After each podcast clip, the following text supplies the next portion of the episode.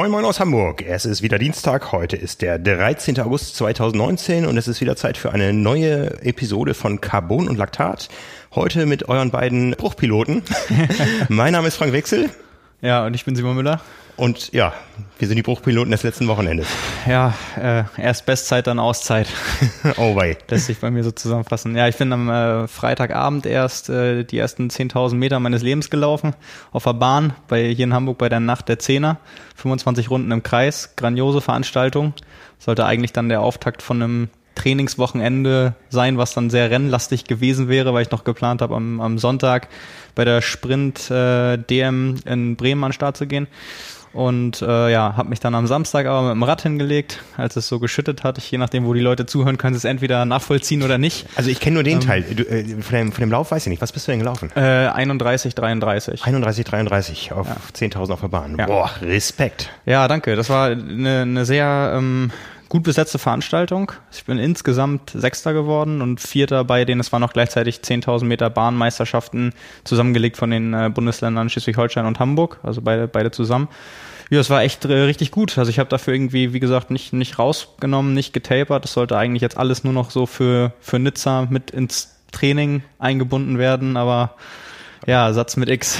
Läufst du da mit Spikes? Nee, nee, nee. Also das kann ich mir, dann wäre wär das mit den Tagen danach auch noch, noch ein zweites Rennen, zwei Tage später gelaufen, dann wären meine Waden äh, ja. viel zu sehr mitgenommen und mache ich, mach ich auch im Training zu wenig. Ja. Also, Aber der tragischere Teil kam danach, das Radfahren. Ja, genau. Einen Tag später ähm, hat es ja hier im Norden so geschüttet und äh, Straßen dann, also beziehungsweise es sah richtig gut aus, blauer Himmel und äh, ich bin ja bekennender Roll Rollefahrer, aber dachte dann, es ist echt so gutes Wetter, ich habe jetzt noch ein bisschen Zeit, irgendwie fahre einfach locker durch die Gegend und äh, da hat's mich mal gepackt, in der Natur sein zu wollen und das war ein großer Fehler. Hat dann äh, geschüttet und Straßen nass und dann auch noch, wie man das so kennt, wenn manchmal in so, ja, ich will nicht sagen, ist ja nicht Wald, aber in so ländlichen Teilen dann von den Bäumen auch noch Blätter und so da liegen, dann wird's halt richtig rutschig in den Kurven und ich bin echt vorsichtig gefahren und äh, mir war das auch bewusst, aber ähm, ja, manchmal kann man nichts machen. Mit dem Rad dann weggerutscht, nach drei Stunden zwei Kilometer von zu Hause entfernt. Richtig bitter, Lenker gebrochen, äh, bei mir an der Hüfte ja, relativ viel Haut ab, an einer Stelle auch ein bisschen, bisschen schön was rausgeholt. Das ist jetzt auch der Grund, warum ich ziemlich humpel. Also deswegen seit, äh, seit Samstag dann auch nichts mehr gemacht. Ich dachte am Anfang, das ist vielleicht, vielleicht ein bisschen schneller vorbei, aber es war in der Hüfte jetzt doch tiefer, als ich dachte. Also ich, heute werde ich auch nichts machen können, wahrscheinlich morgen auch gar nichts. Vielleicht, wenn ich Glück habe und das irgendwie gut heilt, kann ich dann wieder locker anfangen. Aber das war jetzt so oh, das Letzte, was ich äh, direkt in der Nizza-Vorbereitung wollte. Aber ja, eine Vorbereitung läuft ja bekanntlich nie so, wie man sich's wünscht. Und wenn ich schon umfallen mit dem Rad, mit allem, was dazugehört jetzt, auch ja. wenn Material kaputt und Haut weg, ich hätte auch fallen können und mir einen Arm brechen können. Dann, dann hätte schon dein, zweites böses Auer auf dem Rad dieses Jahr auf Mallorca. Das war auch, auch dieses Frühjahr, ne? Ja. ja, oh es ist, ja, es ist irgendwie echt bitter, weil äh, von zehn Fahrten mache ich eine draußen. Mhm. und dafür erwischt es mich wirklich relativ oft. Also ich habe es ja jetzt auch schon spaßeshalber auch zu dir schon gesagt, mir soll es einfach nicht vergönnt sein, Radfahren als Genusssport zu machen. Ich soll, ich soll wohl eher Leistungssport machen und zu Hause auf der Rolle die Wand angucken und mir da echt ein, ein einschenken, als draußen die Natur zu genießen. Mhm. Ja, es ist halt so ein bisschen blöd, weil ähm, das, das, nimmt einem dann auch so ein bisschen die letzte Lust und wieder auch so ein bisschen noch mehr Respekt äh, vor, wenn, wenn man doch mal in eine Situation kommt, wo man Risiko gehen könnte. Mhm. Das war jetzt wirklich überhaupt nicht so eine Situation. Es war kein, mhm. es war äh, super weit draußen auf dem, auf dem Land, es war kein Verkehr, es war, ich bin langsam gefahren, langsam um die Kurve, es war einfach mega rutschig. Ja, und dann, äh, dann geht das halt relativ schnell. Mhm. Ja, aber du bist auch stürzt. ja, bei mir war es aber eher lustig ja, statt schmerzhaft. Ja, ja ich äh, bin ja ein bekennender Freund des ähm, äh, Plyometrie-Trainings, ja, also ich mache wenig Lauf-ABC und so, ich hasse auch Schwimmtrainingsübungen, ein ganz anderes äh, Schwimmtechnikübungen, ganz anderes Thema, aber äh, Sprünge beim beim Laufen finde ich richtig gut. Und ähm, wir haben auch schon mal ein Buch dazu gemacht. Und äh, hier die Kollegen von der Triathlon Crew Cologne, die haben noch mal einen Film gemacht die letzten Tage. Und da habe ich mich dann inspiriert gefühlt. Wir sind erstmal als Familie gelaufen am Samstag, alle mhm. vier, das heißt der Kleine mit dem Rad, der macht ja. keine Lust, aber ähm, sind gelaufen, haben dahinter gesprungen irgendwie war das nicht mein Tag, das muss furchtbar ausgesehen haben. Der Kleine meinte nur irgendwann, das sieht bei Mama aber anders aus, Papa. Na, also ich habe mich furchtbar doof angestellt und ich habe dann, ähm, ich habe nicht so einen richtigen Sprungkasten, aber wir haben so einen Ikea-Tritt. Der hat aber irgendwie mit meiner Kraftentwicklung nicht mithalten können. sagen wir es mal ich so. wollte gerade sagen, das ist sehr, sehr positiv ja, ausgedrückt. Also es ist zum Glück nicht beim Aufsteigen passiert, sondern beim Abspringen. Da war so viel Energie hinter, dass das Ding einfach mit einem lauten Knall in tausend Stücke zerbröselt ist. Ja. Ja, jetzt, nur Materialschaden. Nur Materialschaden, ne? Das, äh, ja, ja, aber. Aber deine Saison läuft ja noch, meine läuft schon wieder. Ich bin seit gestern, sage ich jetzt, offiziell im Training. Ich bin seit vorgestern offiziell aus dem Training. oh Aber deine, dein Saisonhöhepunkt kommt ja noch. Mein, ja. Meiner ist ja erst nächstes Jahr wieder der nächste, ja, der nächste Triathlon überhaupt. Ist ja immer noch nicht offiziell. Ich werde das, glaube ich, die nächsten Tage mal verkünden. Aber ich, wollte, ich wollte gerade schon wieder starten, das versuchen dir zu entlocken, aber du, du scheinst einen genauen Zeitplan zu verfolgen. Den, ja. den möchte ich dann auch nicht durcheinander bringen. Zumindest habe ich den gestrigen Tag als offiziellen Trainingsbeginn definiert, ganz an, easy erstmal angefangen. Wir sind morgens mit dem Rad zur Arbeit gefahren und dann äh, gestern Abend zum Schwimmtraining gegangen. Es war auch das erste Vereinstraining nach, äh, nach den Sommerferien. Es war ganz lustig. Ich habe nämlich so zum, zum Abschluss der Übergangsperiode, das tue ich relativ selten, am Sonntagabend mit meiner Frau nochmal einen Film geguckt. Ähm, Monsieur Claude und seine Töchter. Kennst du den? Ja, erster oder zweiter Teil? Äh, erster Teil. Ja, jetzt, zweites glaube ich jetzt im Kino, deswegen. Ja, ja. Also äh, grandioser Film, geht sehr viel um äh, Toleranz unter den Religionen und so weiter. Grandios gemacht und da spielt ein ein ähm, Afrikaner mit, der immer gesagt hat, wenn diese Franzosen mit irgendwelchen rassistischen Sprüchen kommen, dann hau ich denen auf den Kopf. ne? Und ich sag gestern Abend beim vom Schwimmtraining zu meiner Frau noch so, lass uns mal hingehen, aber wenn da irgendein Trainer meint, an meiner Rückentechnik rummäkeln zu müssen, dann hau ich den auf den Kopf. ja, ähm, wie es dann so kam. Es wurde viel Rücken geschwommen. Ja. Und, und meine Frau und ich, wir haben uns immer nur wissend angegrinst. ähm, lieber Arne, wenn du das hörst, du wirst aus mir keinen Rückenschwimmer mehr machen. Ja, begreif es endlich. Also, also so schöne Sachen auch gemacht wie Rückenabschlag schwimmen und ja, so. ich höre mich auch deswegen so ein bisschen nasal an, weil ich wieder das ganze Becken einmal durchgeflutet habe. Oh. Ne, also ja, Rückenabschlag oder einer äh, oder, oder Rückenbein. Es ist einfach. Und dann, wir waren glaube ich neun Leute auf der Bahn. Ja, das heißt, es ist auch relativ wellig da gewesen, zumal zwei Bahnen weiter die DLRG da äh, rumge äh, ja. trainiert. Ja, also. mir, mir fällt gerade auf, ich hatte einmal ein Aha-Erlebnis, weil ich auch immer, wenn wir Rückenabschlag schwimmen mussten, bin ich quasi jedes Mal ertrunken. Mhm. Und äh, mir ging es dann ein bisschen besser, als ich dann gesehen habe bei der Swim Arena Academy, hieß das yeah, ja, glaube ich. Arena Online Swim Academy, ja. Genau, genau gab es ein Video, wie eine Profischwimmerin dann das auch gemacht hat und ich dann gesehen habe, okay, die taucht wenigstens auch bei jedem Mal Rückenabschlag so ein bisschen mit dem Kopf unter. Also auch die schafft es nicht komplett sauber gerade da zu liegen ja, und das auszuführen. Ja. Da habe ich mich ein bisschen besser gefühlt, auch wenn das bei mir natürlich nicht ansatzweise so aussieht, aber davor dachte ich auch nur, das kann nicht stimmen, was ich hier mache. Das ist eine ganz schlimme Übung. Ja. Aber um das noch abzurunden, ähm, das gemeinsame Schwimmtraining ist immer unsere Sportauszeit von meiner Frau und mir. Da haben wir immer einen Babysitter. Und äh, die sagte gestern, dass die Kinder ihr gesagt haben, kann sein, dass wir uns jetzt ganz lange nicht sehen, weil Papa will dem Trainer auf den Kopf hauen. Also, ich bin wieder dabei. Die Laune ist gut, ist gut und so. äh, die Form noch nicht. Ähm, Sehen wir dich jetzt auch häufiger mit uns in der Mittagspause laufen? Äh, ja, vorher steht noch Gewichtsoptimierung an, aber. Ja, wir, ja, wir, haben ja eine, eine Bahn hier äh, um, um die Ecke. Da kann dann jeder sein Tempo laufen. Ich war mit Nils es gibt äh, hier eine Bahn. Ja, ja. Das, mit Nils letzte Woche das erste Mal in der Mittagspause da. Hab ihn dann auch angefangen, bei meinem lockeren Lauf ein bisschen zu pacen. Er ist, ist dann Intervalle auf der Bahn gelaufen. Und äh, weil, also wir haben, wir verfolgen ja alle irgendwie sportliche Ziele gerade. Also ich jetzt erstmal bis Nizza, aber ich höre ja auch danach nicht auf mit Sport. Äh, Nils will ja auf Hawaii beim Pathrun über fünf Kilometer trotz der Bedingungen und der Strecke unter 20 Minuten laufen. Dafür trainiert er gerade. Ja. Du hast auch wieder gestartet. Wir haben eigentlich dann äh, das perfekte Mittagspausenlaufgespann. Apropos Hawaii, wir treten ja noch direkt gegeneinander an. Also beim Laufen äh, ist das kein Duell, weil das ist vorher entschieden. Aber wir schwimmen noch gegeneinander. Ja, das könnte auch tatsächlich sogar spannend werden. das könnte spannend werden. Also, wir sind mit, wie viele Leute sind wir inzwischen gemeldet? Drei aus unserem Team, ne? Vier. Vier? Oder nicht? Nee, Peter, du und ich? Aber Silke, Silke will doch. Ja, Silke hadert noch, ja, die hat äh, Angst vor großen Fischen, ja. Ich ähm, auch. Ich habe Angst vor ihr, also von daher. ähm, ja, äh, ich meine, Peter will da und die, jetzt, äh, Peter, äh, du würdest es nie offiziell sagen, aber du willst auch nicht in, unter die Top Ten auf Hawaii, ne? Boah, nee, das, das wird, glaube ich, schwierig. Also Peter, der ist, äh, der ist, ich glaube, seine Bestzeit auf 100 ist 56 Sekunden, aber der wird auch nicht langsamer, wenn er länger schwimmt. Oh ja, okay, das wäre dann eine Ansage. Aber ich meine, du, du, musst ja wirklich sehen, ich glaube, also, also 15 bis 20 Profi-Starter sind ja echt immer dabei. Ja, also setzen wir gleich den ersten Link ähm, auf die Seite. Äh, Hoala Swim heißt das Ganze, eine Woche vor dem Ironman Hawaii. Wer da vor Ort ist, äh, sei es als Starter oder als Zuschauer oder als Medienkollege, wir sind da. Wir sind gemeldet. Äh, 3,8 Kilometer auf der Originalstrecke des Ironman Hawaii. Eine Woche vorher. Um 7 Uhr morgens geht's los. Und wie gesagt, äh, Simon, Peter und ich, wir sind auf jeden Fall schon mal gemeldet. Nils werden wir nicht dazu bewegen können. Ähm, Markus schon gar nicht. Ähm, aber Silke, das schaffen wir schon noch. Ja, das, das große Highlight ist dann einen Tag später beim Pathrun. Ja. Apropos Hawaii. Anstatt eines Präsenters möchten wir euch auf eine Veranstaltung hinweisen. Und zwar findet der Ironman auf Hawaii nicht nur in Kailua Kona statt, sondern auch hier in Hamburg. Wir machen ja schon seit ein paar Jahren die lange Hawaii-Nacht. Das haben wir immer hier in Kooperation mit unserem äh, Mitbewohner Steps gemacht, ähm, in unseren Akademieräumen.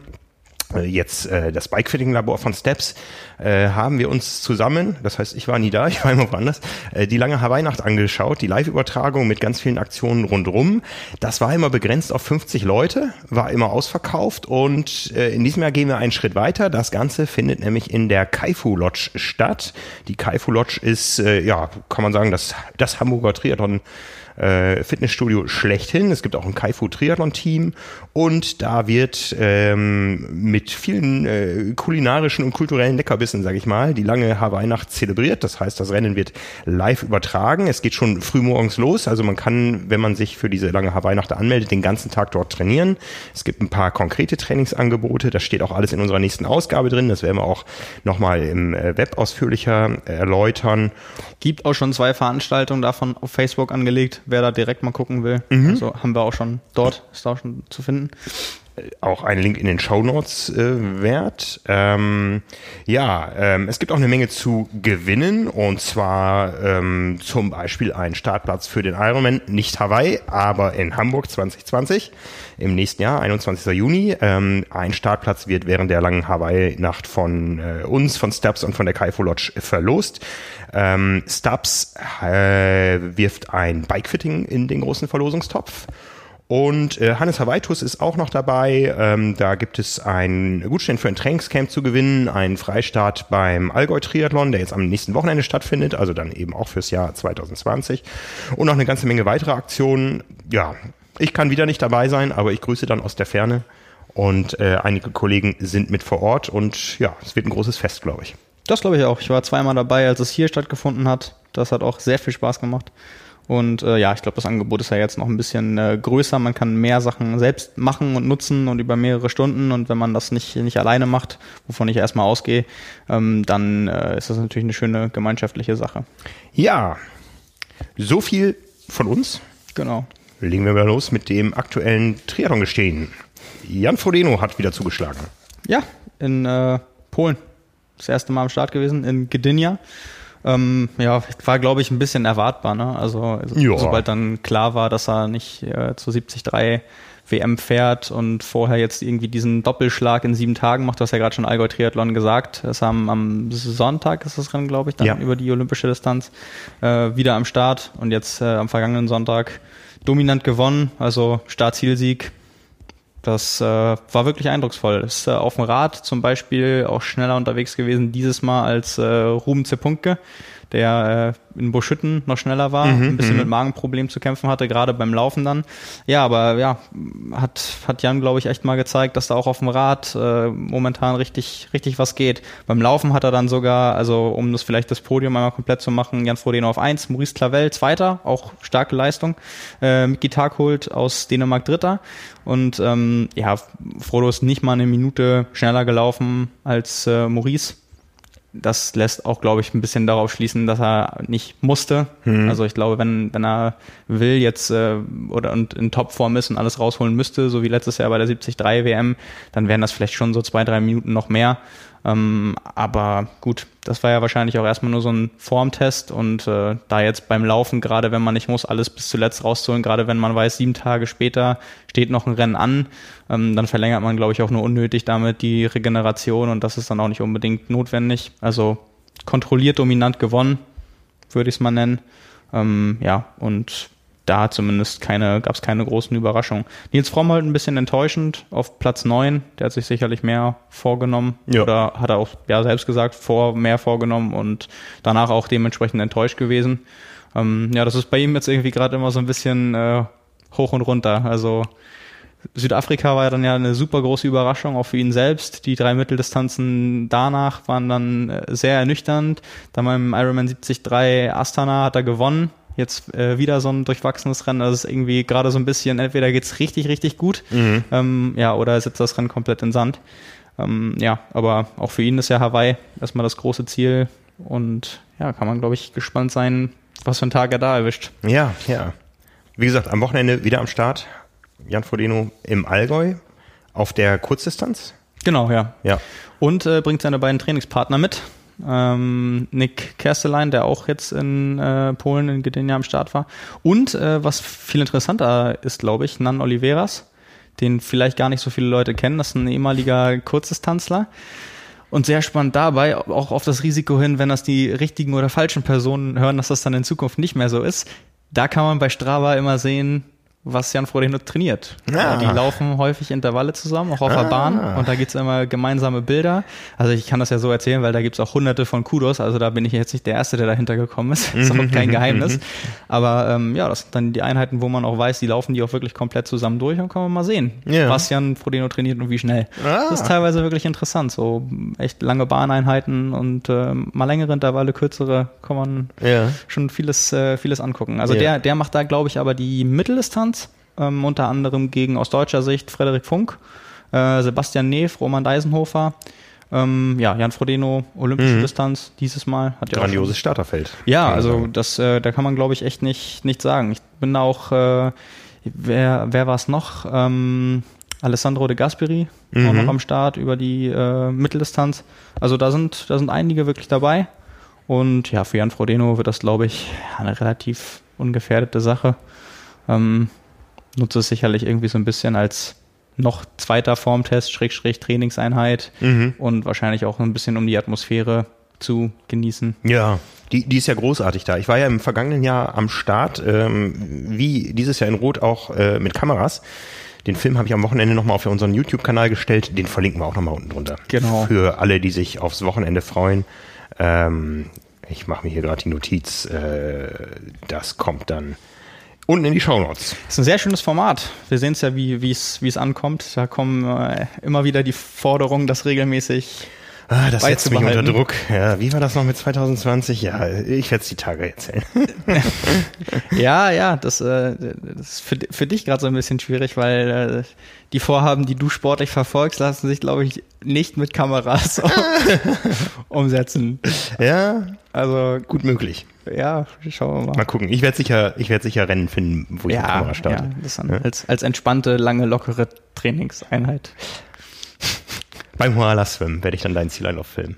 Boah, boah, so, also, oh, das ist, das ist fies, weil eigentlich würde ich jetzt sagen, ich werde jetzt so viel schwimmen, äh, dass äh, ich dir für das, für den Kommentar heimzahlen werde, aber ich bin gerade noch ein paar Tage davon entfernt, wieder ins Wasser zu können. Oh, von daher, ja. Ähm, ja, mal sehen. Das, äh, ich, ich glaube, wie, wie ist denn unsere Bilanz bisher?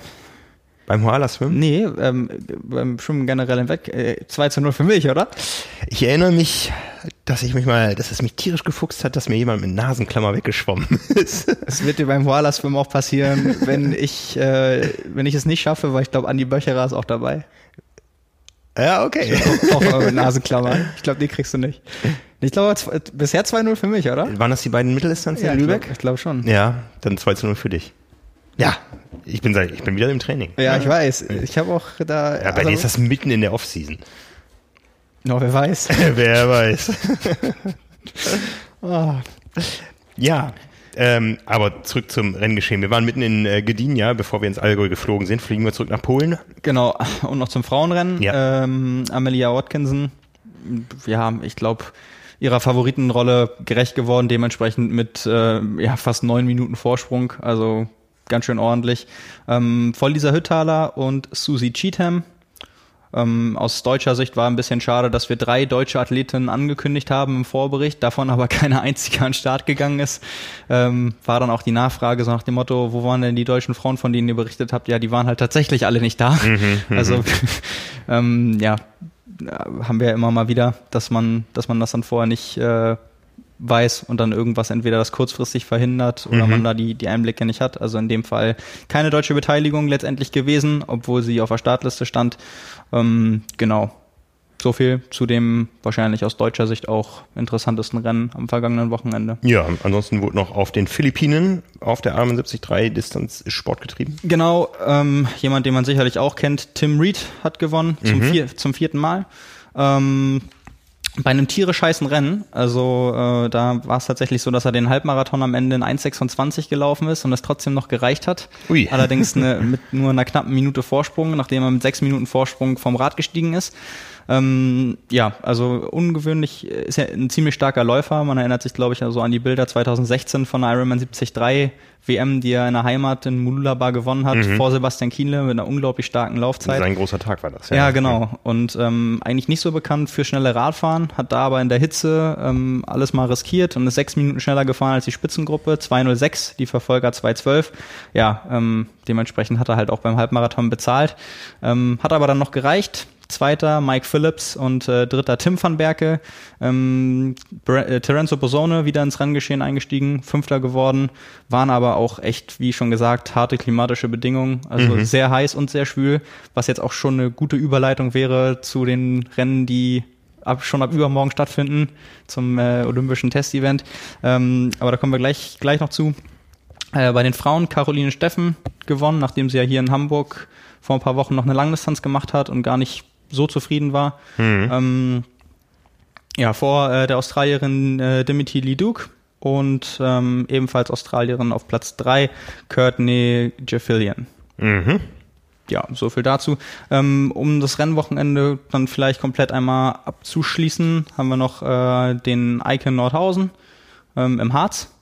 Äh, Mit den gleichen Namen ganz oben in der Ergebnisliste. Ja, genau. Gab es einen äh, doppelten Doppel von Flerkensieg, den, den ersten, glaube ich, jetzt, ne? Müsste, müsste es gewesen sein eigentlich. Gut möglich. Passiert also, ja auch selten, ne? Ich erinnere mich an die Leders. Ja. Ja. Ja.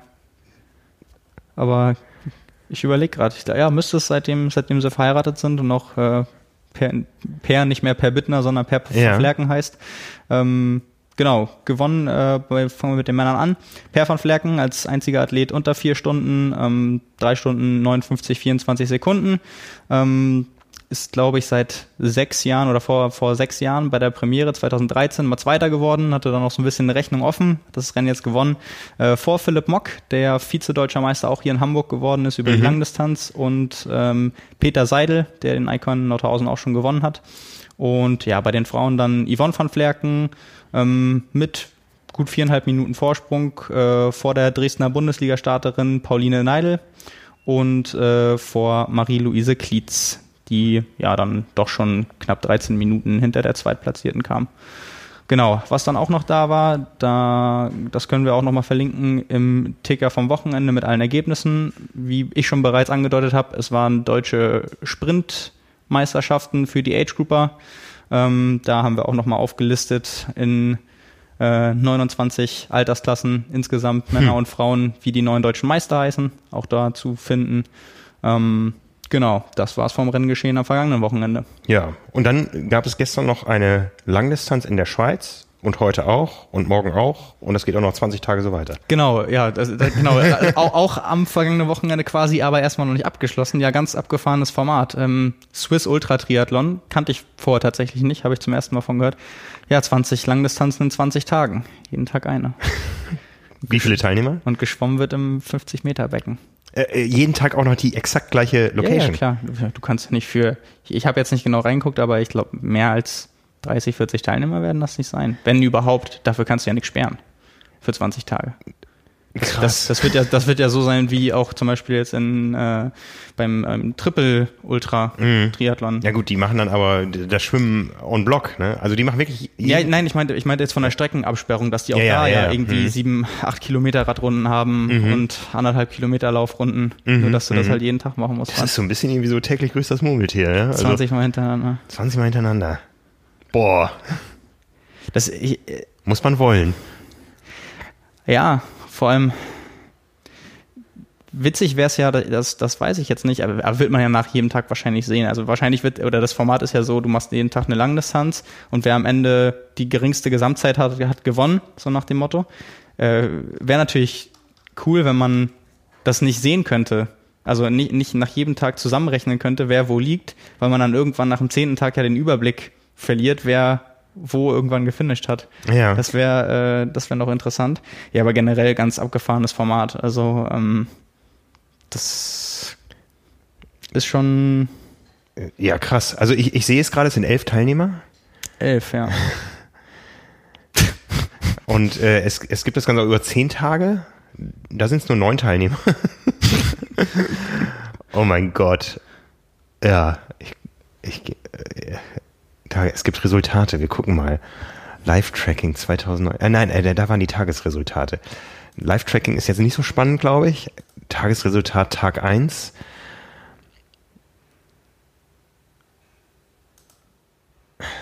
Ja. Hat tatsächlich ein Österreicher gewonnen in 11 Stunden 20. Mhm. Okay. ähm, jetzt gucken wir mal. Das ist ja abgefahren.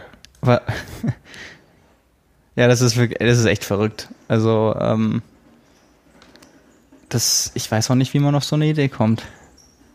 Und am zweiten Tag hat er zwei, hat er gleich wieder gewonnen.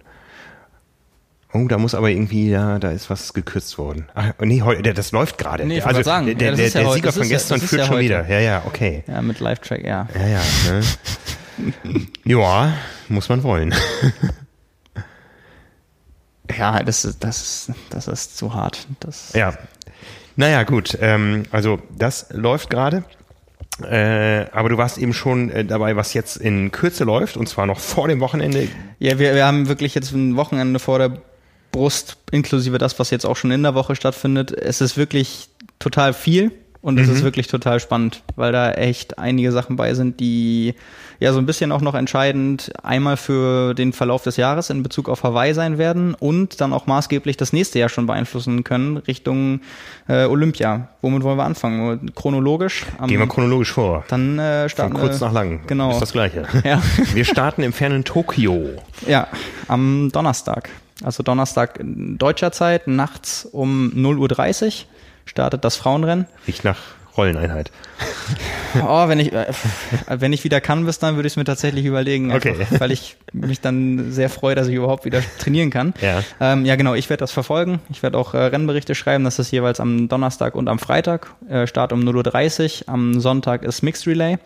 Und äh, ja, zur Erklärung, bei anderen Nationen ist es ähnlich, aber interessant sind für uns natürlich die Deutschen insofern, dass wir 2016 die Vollkatastrophe hatten, was die deutschen Starter angeht. Mhm. Und jetzt eigentlich alle Beteiligten und Seiten wollen, dass sich das natürlich ändert und dass man äh, möglichst viele deutsche Starter an, an Start bringen kann was ja maximal drei pro Rennen wären. Also jetzt mal Mixed Relay außen vor gelassen, drei im Männerrennen, drei ähm, Frauenrennen ist ja an Athleten das Maximum, was man stellen dürfte.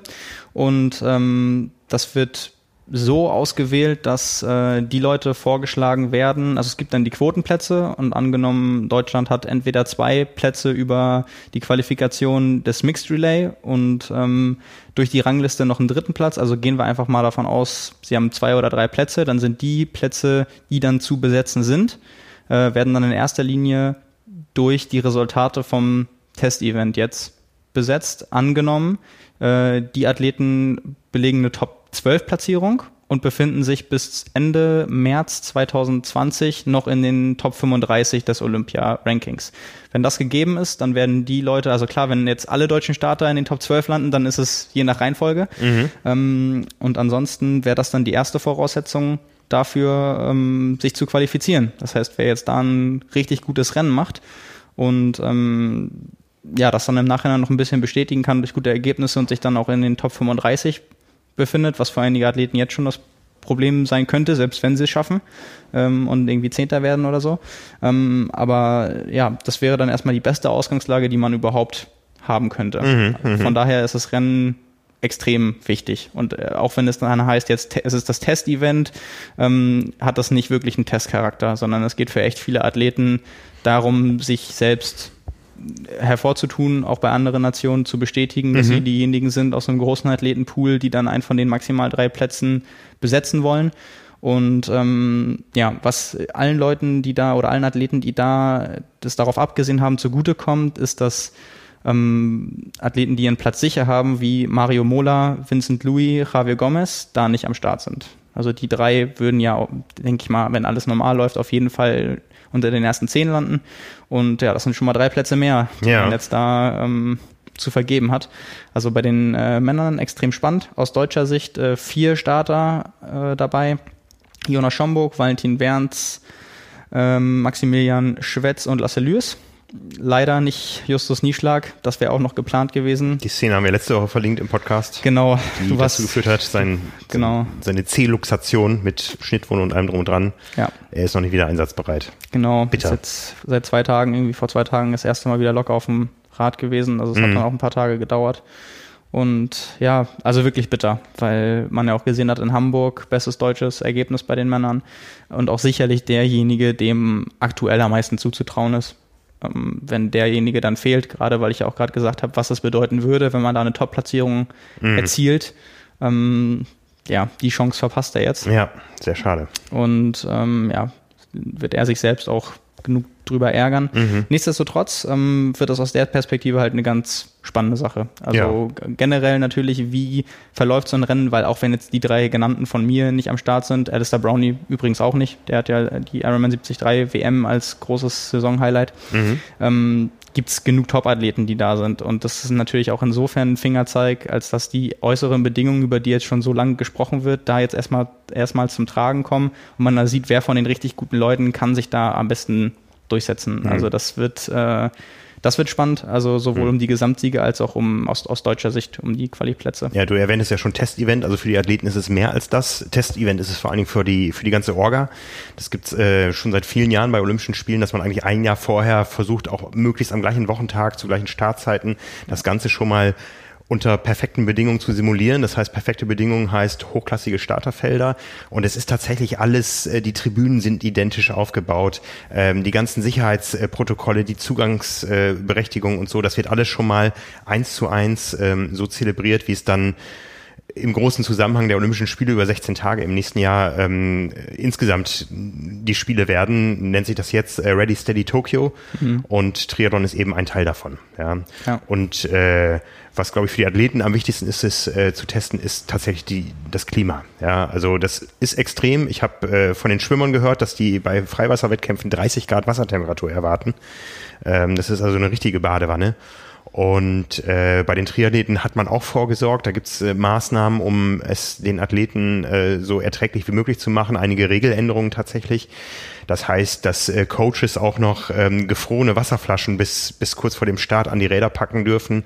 Dass es Sonderverpflegungsstationen gibt oder Sonderverpflegungszonen, wo äh, individuelle gekühlte Verpflegung angereicht werden kann, dass die Athleten. Plus noch mehr Kühl Kühlstationen, glaube ich. Wo, genau. Wo, also die nicht nur dazu da oder nochmal zusätzlich zu den Verpflegungsstationen, wo man auch kühlen kann, einfach nur Kühlungsstationen. Genau. Und das ist schon echt auch angebracht, wenn man das sieht. Ja, ja. Die Athleten dürfen Kühlwesten tragen bis kurz vor dem Start. Äh, es, äh, so ist es uns kommuniziert worden von der ITU. Es gibt eine, spezie eine spezielle Lackierung des Straßenbelags, der die Hitze nicht so reflektieren soll. Ja, da bin ich mal gespannt, wie das aussieht. ja, wir werden sehen. Ja, es ist echt abgefahren. Also gerade wenn man bedenkt, einige Nationen ähm, haben ja ganz bewusst schon früh mit dem Hitzetraining angefangen. Mhm. Ähm, Jetzt kommt mein, mein Lieblingsbeispiel. Welche Nation kommt jetzt wohl? Die Norweger natürlich. Ja, richtig. Ähm, ja, die machen das ja auch immer so schön öffentlich, dass man das äh, verfolgen kann, was die machen. Aber als ich damals da war, habe ich natürlich auch gefragt, Richtung Tokio, Richtung Test-Event, was wird denn da alles gemacht? Und dann äh, hatten wir das ja auch im, im Magazin und auch online, die Hitzedrohne, die sie angeschafft haben, plus das, was sie jetzt gemacht haben. Die sind zwei Wochen vorher jetzt schon äh, nach Japan geflogen, haben auch mit der japanischen Nationalmannschaft zusammen Trainingslager gemacht und äh, haben unter anderem ich weiß nicht genau, was es ist. Auf jeden Fall, entweder war es eine, eine Pille oder ein Sensor, geschluckt und dann ähm, mit Körperkerntemperatur, also vor einer Einheit und dann guckt, wie sich das unter welcher Belastung mhm. verändert. Und mhm. dann auch mit Sensoren überall gemessen. Also es ist total total krass. Nicht die einzige Nation, die es gemacht hat, aber da sieht man echt mal, was für ein Level an Professionalität da mittlerweile herrscht und was da alles gemacht wird für so ein vermeintliches Testevent. Mhm. Weil das ist, es ist ja nun mal der Ernstfall und es ist der einzige ja. Ernstfall, den es vor Tokio 2020 geben wird. In der Form natürlich wird es im Training oft simuliert und trainiert, aber du hast es gerade schon gesagt, es ist alles wie am Wettkampftag und das wird, mhm. wird es in der Konstellation mit dem Startfeld und der ganzen Konkurrenz und dem Rennverlauf auf der Strecke nur einmal geben und das ist jetzt und dementsprechend gut vorbereitet sind halt auch alle. Ja. Und wenn man die Anreize schafft, nochmal mit den Quali-Kriterien, dass es auch tatsächlich um etwas geht, dann ist natürlich der Reiz auch ein bisschen höher, nicht zu sagen, ja, ich gucke mir das hier mal an, wie das sonst sein könnte, sondern die müssen halt alles geben. Ja. Und ähm, ja, von daher, das wird, wird wirklich spannend und so wie die Hitzevorbereitungen waren. Bei den Deutschen war es jetzt so, die waren, äh, viele von denen waren im im, Höhentrainingslager in St. Moritz. Ähm, ja, hat jetzt wenig Hitzeaspekt gehabt, aber du hast zum Beispiel erzählt, diesen einen Tag nach den Finals, viele von denen sind ja auch bei den Finals gestartet, mhm. auch sofort rübergeflogen, um noch wahrscheinlich sich ein bisschen das anzugucken und den Bedingungen anzupassen. Also, ja, also die sind wirklich, haben den schnellstmöglichsten äh, ja. Abflug aus Berlin gefunden. Die Frauen sind sonntags schon geflogen, als die Männer noch auf der Strecke waren, mehr oder weniger, und die Männer dann einen Tag später. Ja. Und ähm, haben also da auch entsprechend Vorlauf. Ja, deswegen ja, genau. Die kennen das so ein bisschen aus äh, Yokohama vom äh, ITU, äh, ähm, war lange Weltcuprennen, äh, WTS-Rennen. Yokohama ja. ist ja quasi äh, eine, ist ja alles der Ballungsraum Tokio mit 40 Millionen Menschen, die da irgendwo leben. Ja. Äh, das geht, glaube ich, nahtlos ineinander über und von daher ist es nicht so weit entfernt. Äh, ich glaube, ein Riesenrad gibt's an beiden Strecken und da bin ich sehr gespannt auf die Bilder. Ja, ich auch. Ich werde mich auch bemühen, das live zu sehen. Ja, ist doch eine, eine Ansage. ja, das wird, wird ein ein komischer Tagesrhythmus jetzt. Ja, ja. Die, die nächsten Tage. Aber genau, so viel zum, zum Männerrennen. Ähm, genau, um vielleicht noch ein paar, paar Favoriten dazu nennen. Äh, Jacob Birdwhistle ist dabei, Henry Schumann, Richard Murray, ähm, Dorian Connex, Leo Berger von den Franzosen. Ähm, ja, also genug Leute dabei. Jonathan Brownlee ist dabei, auch wenn mhm. er nicht da ist. Äh, genau, das wird aus der Perspektive ziemlich spannend. Und äh, bei den Frauen fangen wir da auch vielleicht mit an mit den äh, deutschen Starterinnen. Äh, allen voran Laura Lindemann. Das ist sicherlich auch diejenige, die da die größten Chancen hat äh, Richtung Top 12 Platzierung oder sogar besser. Also das ist ihr sicherlich nicht nur zuzutrauen, sondern bestimmt mhm. auch ihr eigenes Ziel und ihr eigener Anspruch. Mhm. Ähm, noch dabei Caroline Pohle, Nina Eim und Lisa Tertsch. Lisa Tertsch, die ja dieses Jahr, wenn ich mich nicht täusche, also im Weltcuprennen hat sie einmal gegen Laura Lindemann gewonnen, ähm, aber ich glaube, sie hat kein WTS-Rennen gemacht. Also ich glaube, sie ist da gar nicht gestartet. Ähm, aber in der Bundesliga im Kraichgau war es, glaube ich, die schnellste Laufzeit gehabt. Dann beim Sieg gegen Laura Lindemann im direkten Laufduell schnellste Laufzeit gehabt. Halt mit diesem Hintergrund, den ich, glaube ich, im Podcast dann mit Marvin auch mal besprochen hatte, dass sie durch ihr Studium ähm, nur gelaufen ist und dann spontan mehr oder weniger zurück zum Triathlon gefunden mhm, hat und es mhm. ihr jetzt total zugute kommt, dass sie so eine Laufstärke hat. Ähm, ja, also das wird sicherlich spannend, wie die sich im Feld da schlägt und auch beim Laufen durchsetzen kann. Und natürlich über allem stehen dann, wie man die Leistung bei den Bedingungen überhaupt umsetzen kann. Plus die komplexe Belastung und nicht nur das Laufen natürlich.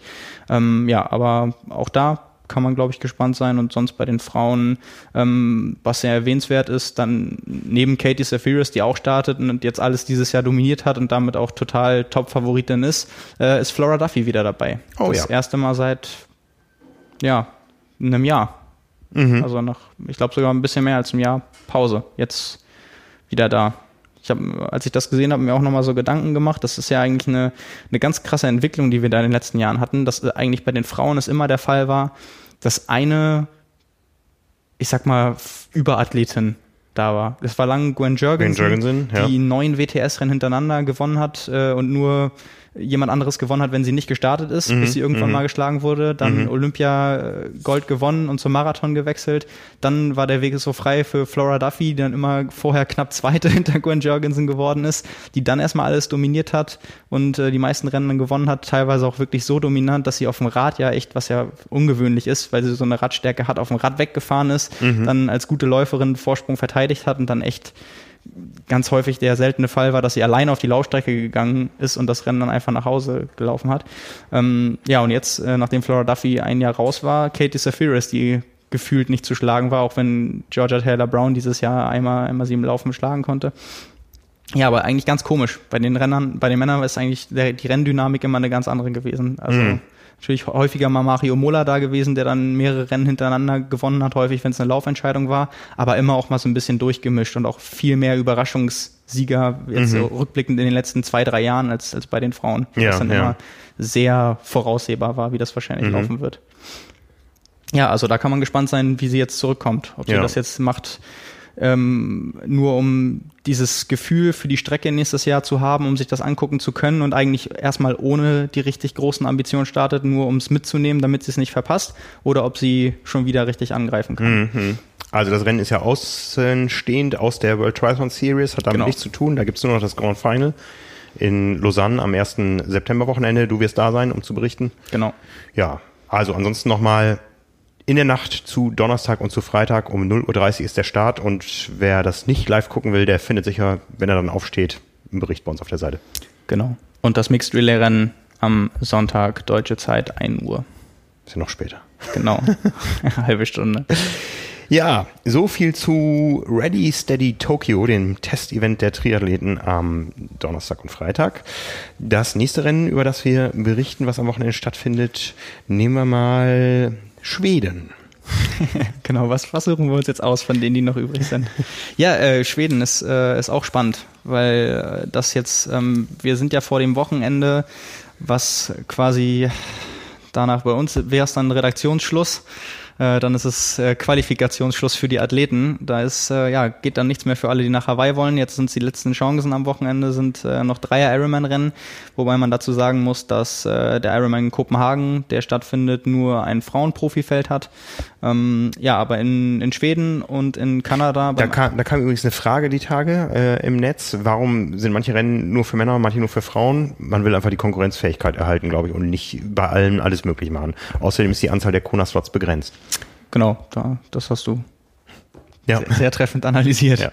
Genau, ich glaube, andere Gründe hat das auch nicht. Es ja. geht, also es geht einfach nicht, dass äh, Ironman will, denke ich mal, eine, eine große Anzahl von Rennen bieten, die sich ja auch in erster Linie für Age Grouper die, oder die für Age Grouper attraktiv sind. Und es gibt ja auch genug Rennen, die gar keine Profifelder haben, einfach aus dem Grund. Ja. Weil sonst könnte man die Slots gar nicht, sonst könnte man nicht mal einen Slot pro Rennen geben, weil es einfach zu viele Rennen wären. Ja, ja. Und äh, genau. Also die große Frage vor dem Wochenende ist, wir haben 18 deutsche Profis, die derzeit für Hawaii qualifiziert sind. Die Frage ist, werden es mehr? Und werden sie gegen Lionel Sanders antreten. Jetzt bist du dran. Jetzt bin ich dran. Genau. Ähm, fangen wir erstmal mit Schweden an.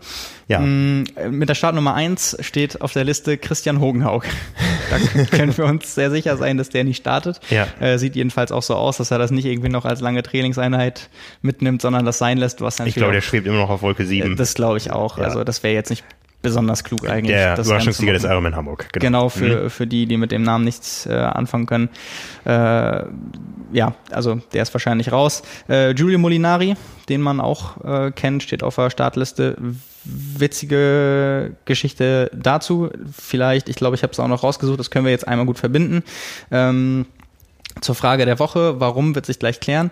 Äh, jemand hat nämlich unter dem Rennbericht oder unter der Renngalerie vom Ironman 73 Sieg von Jan Frodeno jetzt in Polen gefragt, äh, hallo Trimark, mal eine Frage, wann war denn äh, das letzte Rennen von Jan, das er gestartet, äh, bei dem er gestartet ist und nicht gewonnen hat, Ausnahme ähm, der in Anführungszeichen Rücken-WM 2017.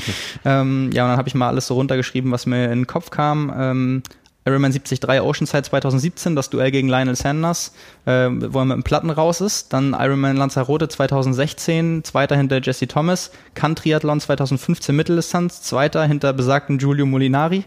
Ähm, und äh, drei dritte Plätze in Frankfurt, Hawaii und bei der Ironman 73 WM in Mont Tremblant 2014. Dann der zweite Platz in Wiesbaden äh, bei der Ironman 73 M 2013 und sein DNF bei der 73 WM im gleichen Jahr in Las Vegas mit Achillessehnenproblem. Verdammt lang her alles. Ah, verdammt lang her alles und ähm, nie außerhalb des Podiums ja. gelandet bei einem ja. Rennen, was er zu Ende gebracht hat. Ja. Plus, wie wir ja wissen, mit Platten und so weiter, was dazu kam in Frankfurt und Hawaii. Da war sein, sein, sein letztes äh, Finish außerhalb des Podiums wahrscheinlich der sechste Platz bei den Olympischen Spielen 2012 in London. Ja.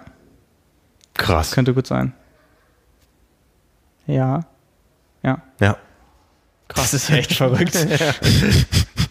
Wow, genau, deswegen äh, Giulio Molinari, äh, auch da ein bekannter Name, einer der wenigen Athleten, die es geschafft haben, Jan Frodeno in einem Rennen, wo er alles gegeben hat, zu schlagen. Mhm. Ähm, der war auch äh, beim Ironman 73 Gdynia am Start. Äh, da hat er es nicht geschafft, Jan Frodeno zu schlagen, ist Fünfter geworden, äh, steht allerdings auch in Schweden jetzt auf der Startliste eine Woche später, was dafür spricht, dass er das Rennen auch tatsächlich macht. Trotz sieben Tage nach einem 73-Rennen ist, dass er noch nicht für Hawaii qualifiziert ist sicherlich den Anspruch hat, da zu starten. Ja, vielleicht war das Rennen in Gdynia ja auch nur so ein Aufgalopp. Genau. Eine, das ist eine harte Trainingseinheit. Das liegt ja auch ja. geografisch jetzt nicht so weit auseinander. Genau, also das kann, kann gut sein. Wenn dem so ist, ist er sicherlich einer von denen, die jetzt auf den letzten Drücker nochmal einen Hawaii-Slot wollen und auch, auch können. Ja, du hast es gerade angesprochen, aus deutscher Sicht, Boris Stein. Michael Rehlert stand noch auf der Liste. Ja, ursprünglich. Da haben wir, haben wir auch hier noch eine Notiz gehabt, haben wir auch vermeldet, die es noch mit, nicht mitbekommen haben. Michael Rehlert, der in St. Moritz trainiert, schon seit mehreren Monaten, auch mit der Trainingsgruppe von Brad Sutton zusammen, unter anderem mit Daniela Rief, beim äh, Radtraining mit einem Auto kollidiert und sich das Schlüsselbein gebrochen, sprich die Saison ist gelaufen.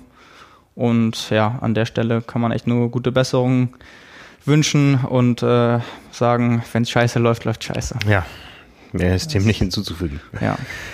Genau, also ja. deswegen aus, aus deutscher Sicht die große Hoffnung sicherlich Boris Stein, aber ja. auch noch zwei andere, die dabei sind, ähm, Markus Liebelt und Johannes Moldan.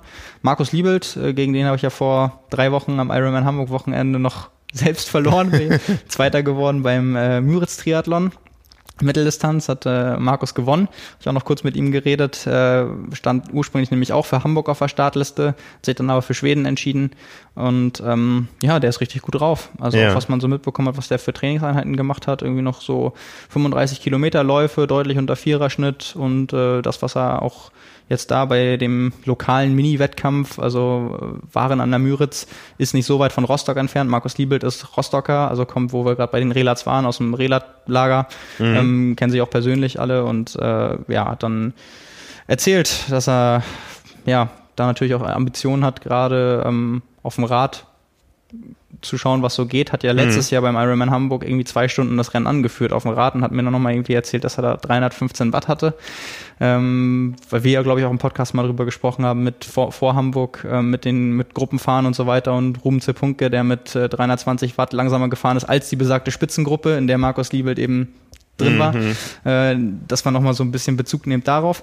Genau, der ist mit dabei. Ähm, sicherlich so ein bisschen für die Kategorie geheim Favorit für einen Hawaii-Slot. Also wenn da alles gut geht und da mal jemand schwächelt, dann ähm, der hat bei 73 Rennen, die gut besetzt waren, schon das Podium gemacht, auch bei, bei Ironman-Rennen. Also das äh, sicherlich keine Erwartungshaltung, die man ihm jetzt so auferlegen muss. Also sagen, mhm. der muss jetzt den, den Slot holen, aber das ist durchaus drin, würde ich sagen. Mhm. Ähm, Genau, und Johannes Moldan, ähm, der in Rot gestartet ist, da keinen besonders guten Tag hatte, den man auch so als ja eher Überbiker kennt, mhm. der dann danach meistens Probleme hat, irgendwie noch richtig schnell zu laufen. Ähm, ja, das aus, aus deutscher Sicht. Per van Flerken, habe ich gehört, soll auch starten? Per van Flerken. Ähm, ja, das, wenn du, wenn du das sagst, ich habe. Da steht er. Ja, doch, du hast recht. Ja, genau. Dann haben wir auch noch Per van Flecken, wenn er es dann jetzt eine Woche nach der Mitteldistanz macht. Ja, ich, ich habe nämlich heute mit dem Trainer von Boris Stein gesprochen, mhm. mit ähm, äh, Björn Giesmann. Und der ist guter Dinge, was den Boris betrifft. Ja, ich glaube, der muss sich auch nicht viel, also sowohl jetzt Trainer als auch Athlet, die müssen sich ja nicht so viel Druck machen. Also bei mhm. dem, bei der langen Leidensgeschichte, die Boris irgendwie hatte und auch so kann man ja schon fast sagen, kurz, wie er erst wieder im Training ist, ist die Erwartungshaltung ja jetzt nicht so, das muss klappen, weil man alles irgendwie vor den Sand gesetzt hat, sondern ich glaube, der ist einfach froh und glücklich, nachdem das so lange irgendwie alles nicht funktioniert hat und immer wieder nochmal und nochmal, mhm. dass er überhaupt wieder gesund ist und Sport machen kann. Ja. Und ähm, ja, nachdem er auch beim Frankfurt City Triathlon jetzt vor zwei Wochen die äh, olympische Distanz gewonnen hat, das sah ja auch richtig gut aus. Ähm, warum nicht? Also ich denke mal, er wird da eher so rangehen, wenn es denn nicht klappt, je nachdem wie eng das ist. Klar, wenn er jetzt zehn Sekunden am Slot scheitert, wird er sich schon ärgern. Mhm. Aber ansonsten, solange keine Langdistanz mehr gemacht, ähm, wenn es dann nicht klappt, wird er auch sagen, okay, ich komme dann nächstes Jahr wieder und es ist jetzt cool, wieder dabei zu sein. Also ich glaube nicht, dass er sich damit dann zu lange aufhält. Und wenn es klappt, dann ist es quasi geschenkt. Also dann ja. ist natürlich äh, wird er das ja, denke ich mal, sei denn, was, was hat Björn gesagt? Er wird das dann wahrscheinlich auch machen, ne? Ja, ja, ja, es geht um die, um die Hawaii-Quali, ja, ganz ja. klar. Ja, das ist das Ziel. Ja. Ja. Wie gesagt, so viel zu den Männern, äh, wo vielleicht, vielleicht, vielleicht noch einmal zur internationalen Konkurrenz, weil wir jetzt nur über die Deutschen mhm. gesprochen haben. Die ist nämlich, wie schon gesagt, weil es eines der letzten Rennen ist, wo man sich noch qualifizieren kann, sammeln sich da jetzt alle so ein bisschen, die schon auf Hawaii waren, die man auch da eigentlich sehen würde, um nochmal das, das schaffen zu können irgendwie. Anthony Costas, ähm, der auch, der in Frankfurt ausgestiegen ist, der in Spanien ausgestiegen ist, ähm, steht damit auf der Liste, steht allerdings auch beim Ironman Mont Tremblant mit auf der Liste. also da, da weiß man nicht so. Ähm, mhm. Igor Amorelli, der auch schon mehrfach auf Hawaii am Start war, ähm, Landsmann, also Brasilianer, Landsmann äh, Thiago Venal, der letztes Jahr auf Hawaii, glaube ich, sogar unter den Top 10 gelandet ist. Oder nee, El Elfter oder Zwölfter, mhm. glaube nee, Elfter oder Zwölfter, glaube ich, geworden. Also auch ein, auch ein echt guter Dennis Chevreau, ähm, Harry Wiltshire, auch sicherlich Namen, die man kennt. Ähm, ja, also da sind noch ein paar Leute dabei, die ähm, ja nicht nur gewinnen wollen, sondern auch in erster Linie dann den, den Hawaii-Slot wollen. Mhm. Ähm, dementsprechend wird das den Deutschen nicht einfach gemacht. Ähm, ganz genau. Ja. ja. Bei den Frauen, ähm, wie gesagt, Kopenhagen ein reines Frauenprofirennen. Gibt es auch Frauen bei den äh, Schweden? Nee, die gleichen sich aus. Das okay, sind quasi okay. die, also das, deswegen wird das gemacht. Also ja. es, es, wechselt auch immer hin und her. Letztes Jahr war es äh, andersrum. Da gab es nur Profi-Männer in Dänemark und Profi-Frauen in Schweden. Mhm. Die wechseln sich da so ein bisschen ab.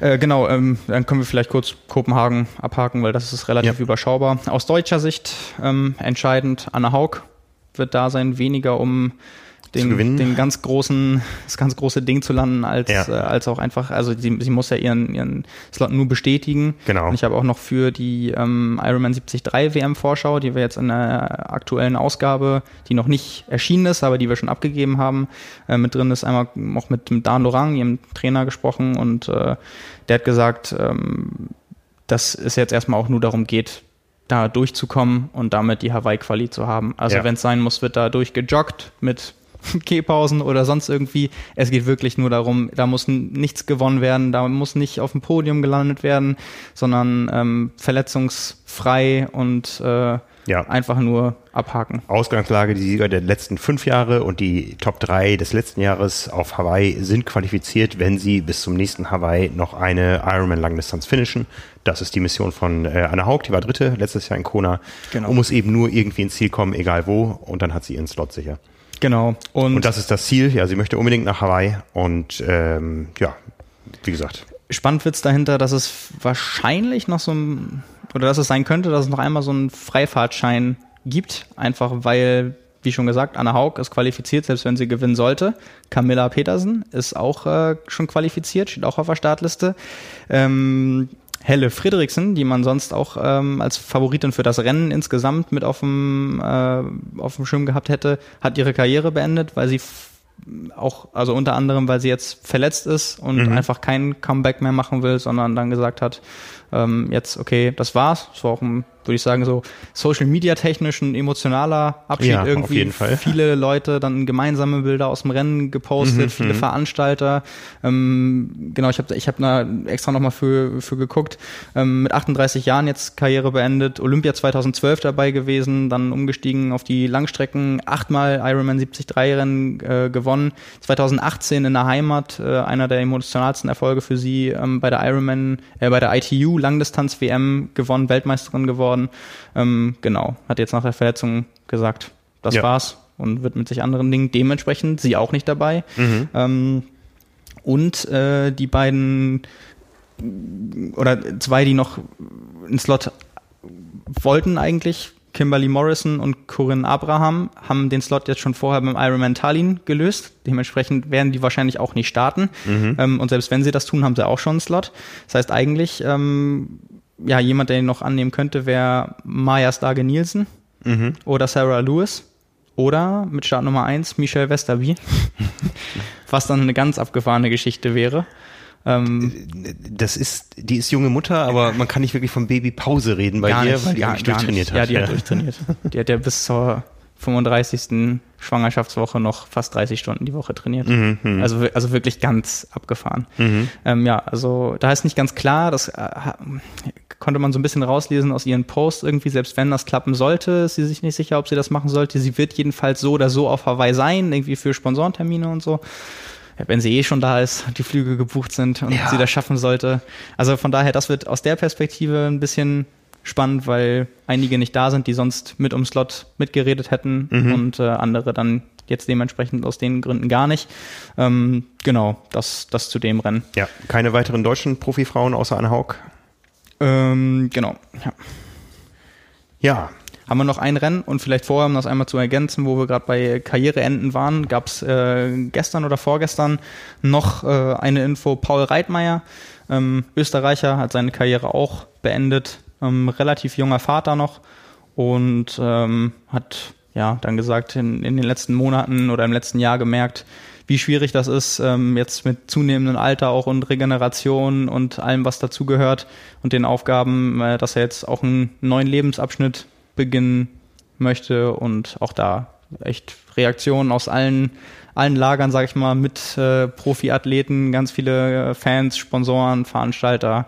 Ähm, genau, jemand, dem der Name vielleicht nicht sagt, 2015 Ironman 73 Italien gewonnen, in den letzten drei Jahren dreimal auf dem 73 Podium und äh, mehrfacher Staatsmeister heißt das ja in Österreich, äh, Sprintdistanz, Kurzdistanz, also auch jemand, der da immer weit vorn mit dabei war. Mhm.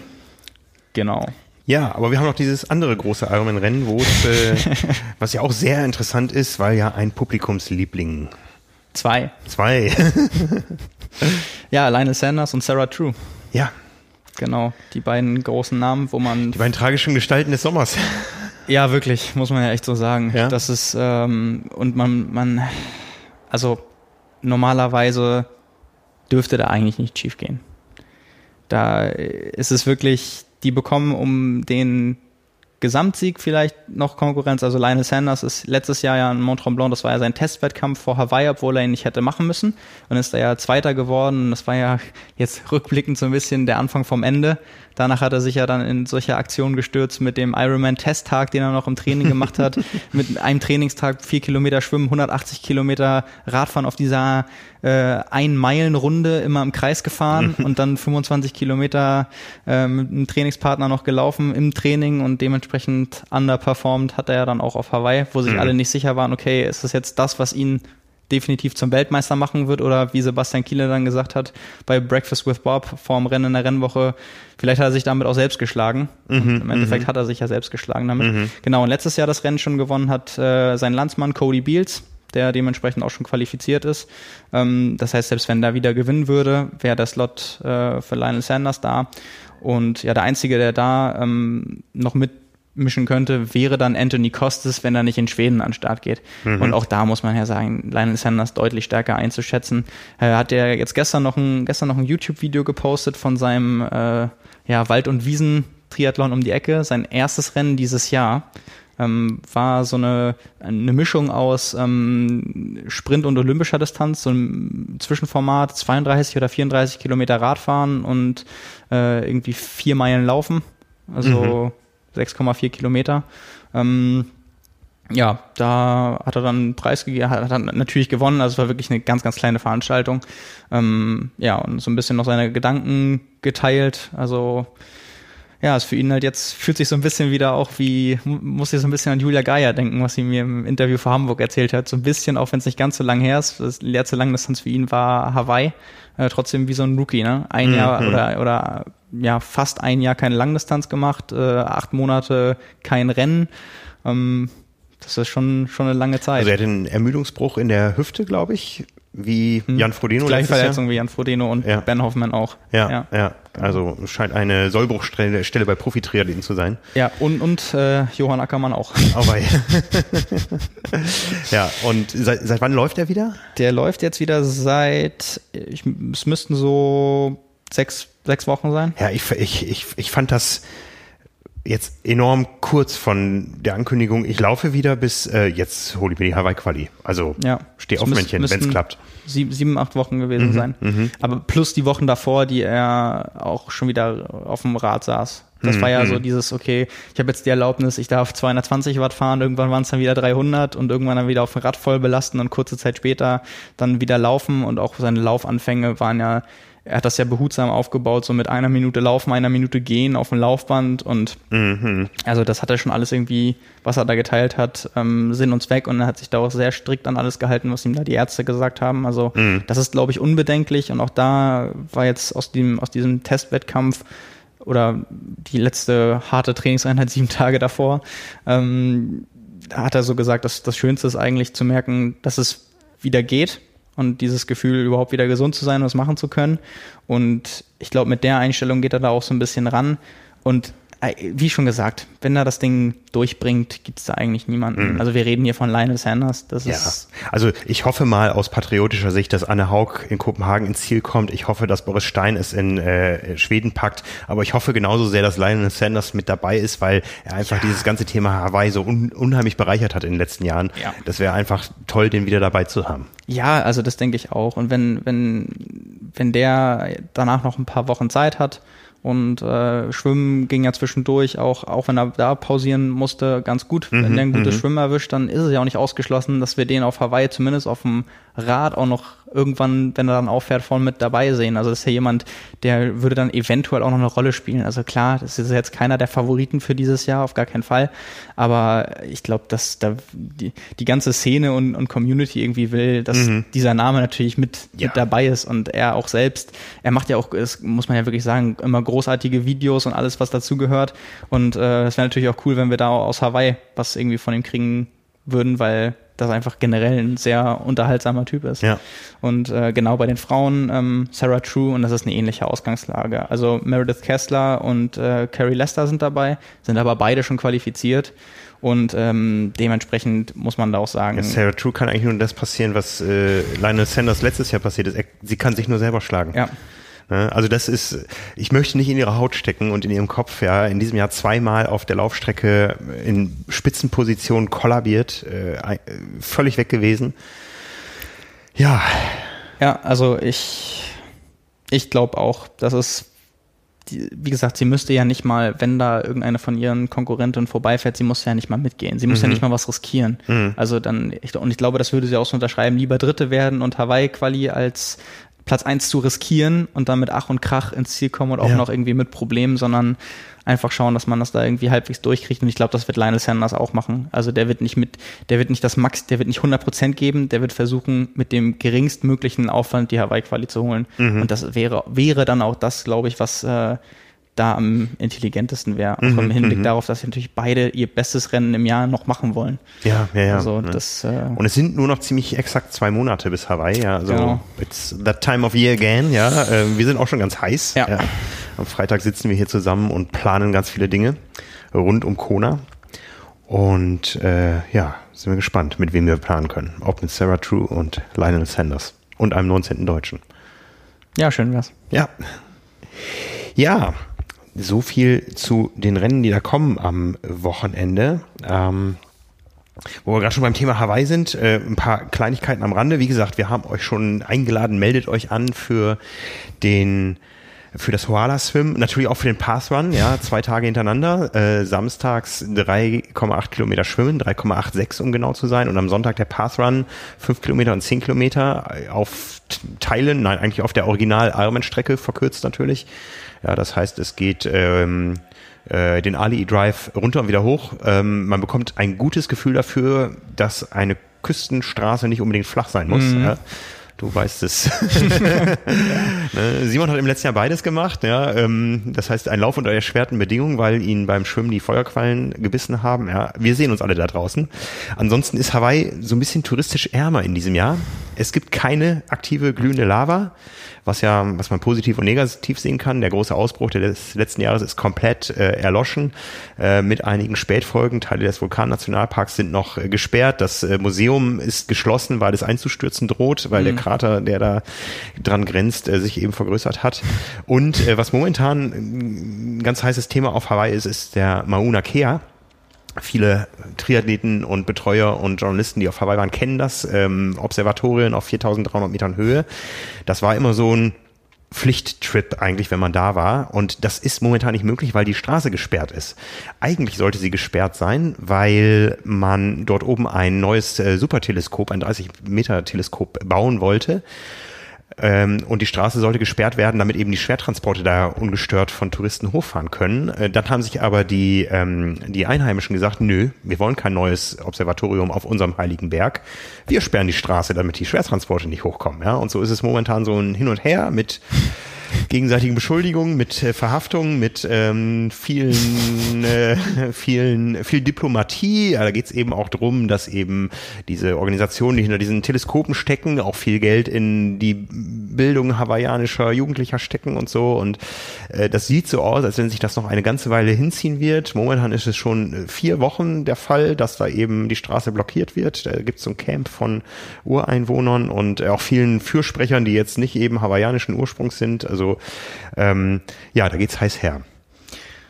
Ja, ähm, wenn, wenn das jetzt wirklich anhalten sollte, dann ist es natürlich extrem schade für die Leute, die das zum ersten Mal auf Hawaii ja. sind und vielleicht auch zum einzigen Mal auf Hawaii sind. Ja, also ich, ich gehe davon aus, dass diese Sperre auf jeden Fall noch bis in Oktober reinziehen wird, weil sobald die Ureinwohner und die Hawaiianer das aufmachen werden, werden die Schwertransporte rollen und man wird da oben bauen und man will da keine Touristen und keinen Staub und gar nichts. Also ähm, ich denke mal, Mauna Kea ist für dieses Jahr ähm, gestrichen.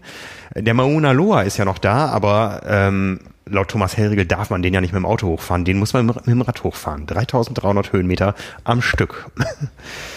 Haben wir auch noch nicht gemacht, Simon.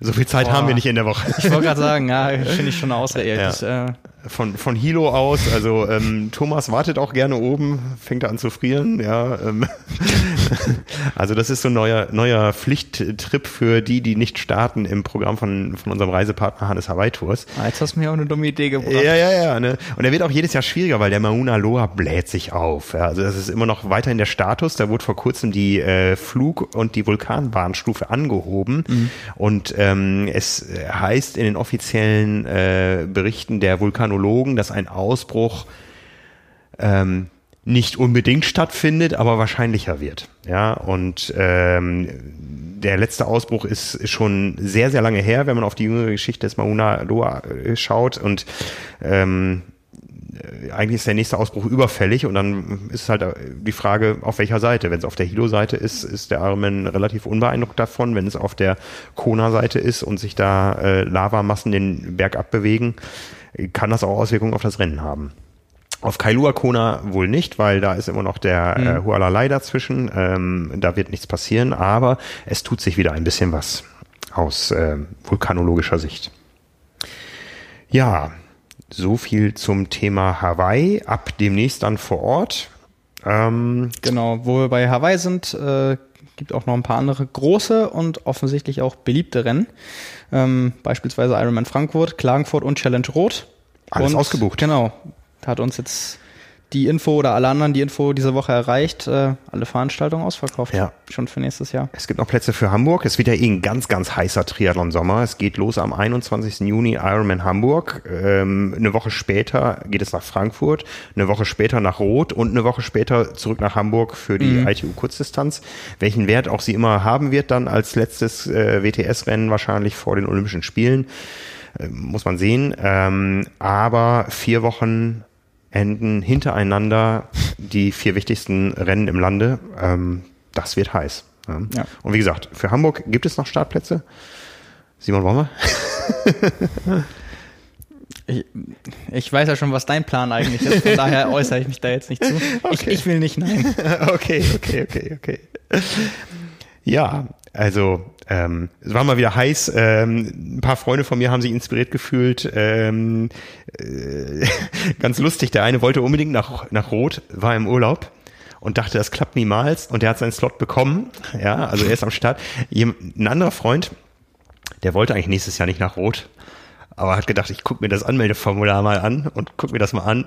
Und jetzt hat er einen Platz bekommen, hat er gar nicht mit gerechnet und muss äh, seine erste Langdistanz ähm, ein Jahr eher machen als geplant. Vom Angucken hat er einen Platz bekommen. Äh, genau, Angucken des genau, genau, genau. All in, würde ich sagen. Ganz, ne? ganz, ganz komisch eingebaut, irgendwie, dass wenn du da zwei Minuten drauf bleibst, füllt sich, füllen sich die Felder von alleine mit ja. den hinterlegten Daten und es wird abgeschickt. Ja, Mike und Mika, ich wünsche euch viel Glück nächstes Wochenende in äh, Immenstadt in Allgäu, wo wir vorhin schon waren. Ja. Ja. Ansonsten, wer Startalternativen sucht fürs nächste Jahr, es gibt neue Rennen. Ja. Und zwar in Westfriesland, was sich relativ deutsch anhört, äh, aber ähm, das Friesland geht in Deutschland nur bis Ostfriesland. Daran schließt sich nach Westen Westfriesland an. Äh, und das zieht sich bis Amsterdam und kurz vor Amsterdam liegt, wie heißt der Ort?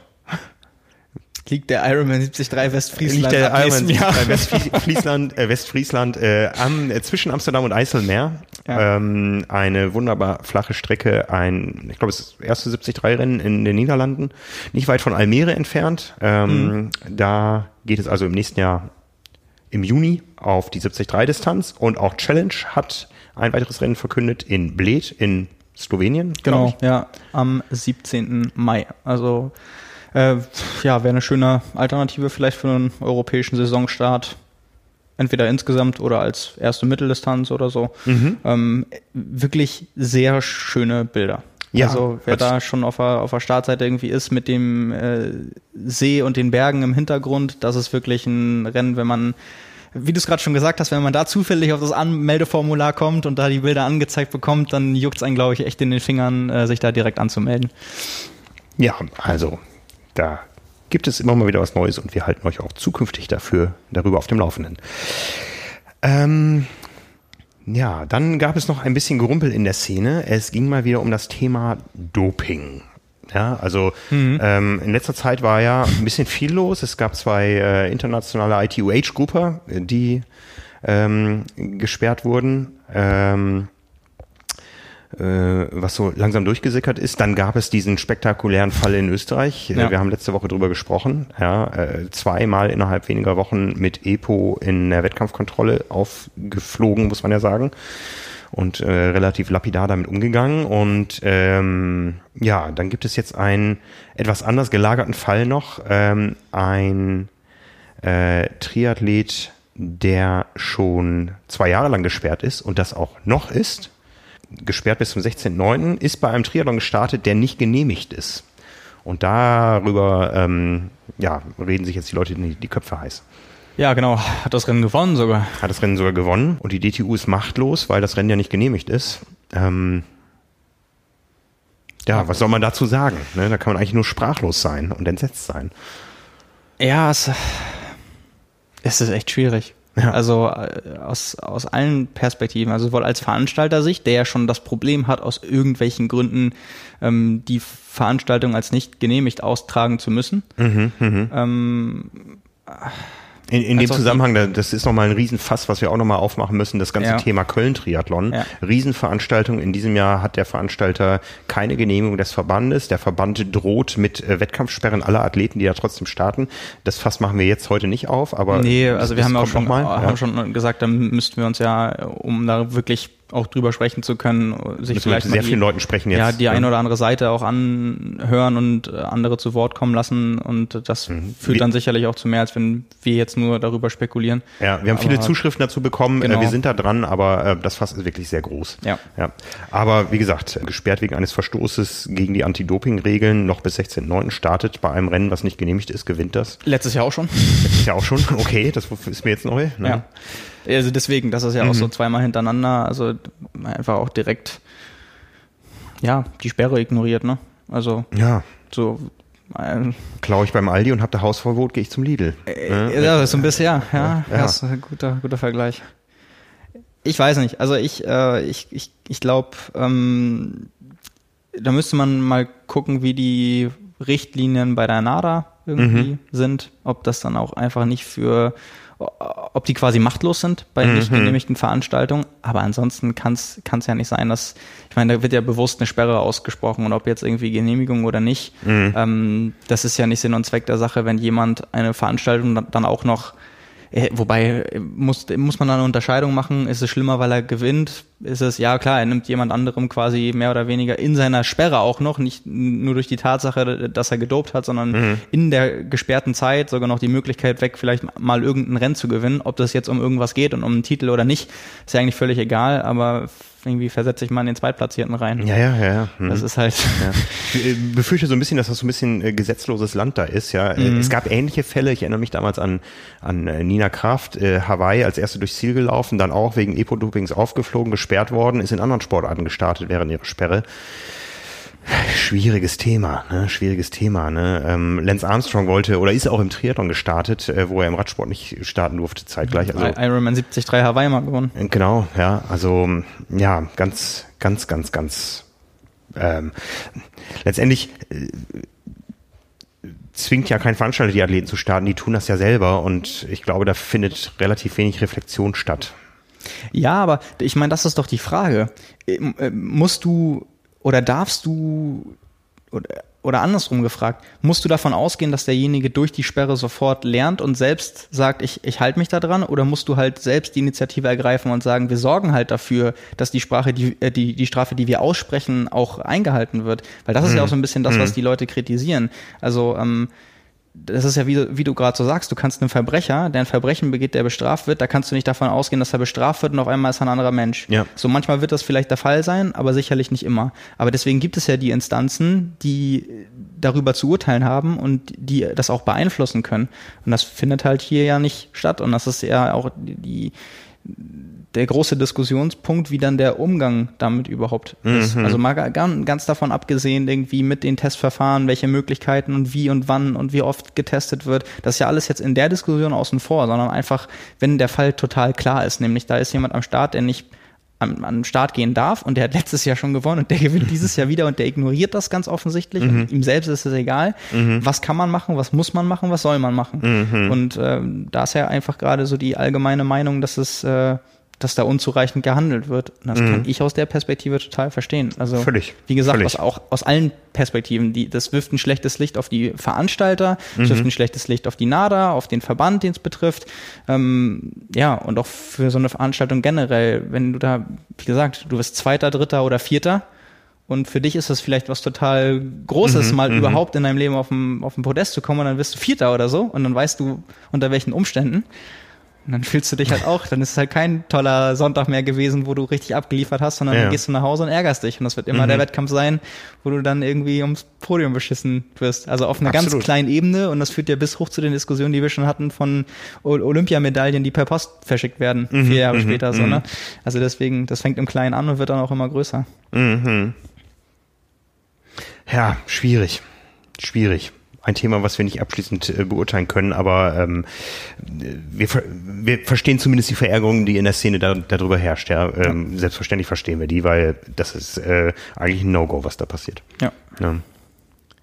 Ja, Schauen wir mal, wir haben noch ähm, so ein paar Ankündigungen. Ein paar Ankündigungen, genau. Du hast schon erwähnt, unsere Ausgabe 173 ist ein Tag eher als sonst in unserem Turnus in Druck gegangen, weil es im Süden mal wieder irgendeinen Feiertag äh, gibt, von dem wir hier noch nie gehört haben im Laufe der Woche. Ach, die, die, sind auch, die sind auch im Vorteil, wenn sie die äh, Übertragung aus Tokio gucken wollen. Die können auch schlafen. Ja. ähm, ja, von daher sind wir im Druck mit ganz vielen spannenden Themen. Ähm, ein, ein großer Leckerbissen und ein Highlight äh, sicher der Norseman-Bericht äh, vom deutschen Starter Max Rauer. Ähm, Nils hat ihn begleitet allen Widrigkeiten zum Trotz, muss man sagen, ja, weil das ist ähm, auch nicht ein Rennen, wo man sich äh, gemütlich auf sein Motorrad schwingt und äh, das Ganze ist nach ein paar Stunden vorbei. Das war voller äh, körperlicher, geistiger und äh, Schlafentzugseinsatz, den Nils da geleistet ja. hat. Ja, ähm, sehr schöne Story geworden mit sehr emotionalen Bildern. Ähm, dazu natürlich die große Vorschau auf äh, den Showdown in Nizza ja, bei der 73 WM und äh, ja, ähm, ein Interview mit Immo Simmons, die man hierzulande eigentlich noch kaum äh, kennt, kaum wahrgenommen hat, aber die ein ganz heißes Eisen im Feuer für die nächsten Jahre ist. Genau. Auch äh, dadurch, dass sie halt erst 26 Jahre alt ist und ja. doch schon jetzt in den letzten Jahren auch ziemlich erfolgreiche Rennen schon gezeigt hat ja. und noch eine lange Karriere vor sich. Mhm. Langdistanzdebüt gegeben in Frankfurt. Ja. Und ja, da kommt dann auch wahrscheinlich noch einiges. Ja, ne? ansonsten ähm, wo wir gerade schon bei Leckerbissen im Veranstaltungskalender waren. Wir haben neun kleine Rennen, äh, nicht gar nicht so kleine Rennen, sondern neun, so neun. Rennen äh, klein äh, porträtiert oder porträtiert, die ähm, mal eine Reise wert sind. Ähm, da geht's also äh, quer durch alle Welt. Ja, ja ähm, echte Leckerbissen habt ihr da rausgefunden. Ja, und die Ausgabe wird ab äh, diesem Mittwoch, äh, sprich ab dem 14. Äh, in unseren Apps ähm, findbar im Apple, äh, im, im äh, weißt du, Apple Store, ne? Hm. Im Apple Store und bei Google Play, sowas richtig. ähm, da wird es die Ausgabe geben. Ansonsten sollten die ersten Abonnenten sie am Montag im Briefkasten haben und am Mittwoch ist sie dann an dreieinhalbtausend Verkaufsstellen im Lande auffindbar. Und äh, ja, du hast noch was vorbereitet. Wir haben es schon angekündigt, das äh, große Interview mit Andreas Rehlert, einen Tag nach seinem Ausstieg beim Ironman Hamburg. Ähm, genau, die erste Folge Triathlon Talk in Bewegtbild ja. zusätzlich. Wir werden das Ganze auch noch als Podcast anbieten. Aber genau, wir waren mit Andreas unterwegs. Ähm, ja, eine Stunde 15 ungefähr. Äh, sind gerade in den letzten Zügen, das zu bearbeiten. Das erscheint dann auf YouTube diese Woche, wenn alles jetzt so läuft wie geplant. Wir sind da eigentlich, wie gesagt, gerade schon fast vor dem Abschluss. Und das wird, glaube ich, eine, eine sehr spannende und auch ja, sehr, war, war eine sehr offene Unterhaltung, die ich da mit, mit Andi geführt habe, äh, zu ganz vielen verschiedenen Themen, zu seiner Karriere, zu seinen zukünftigen Zielen. Äh, für alle, die sich jetzt immer fragen, wann hört er denn mal auf?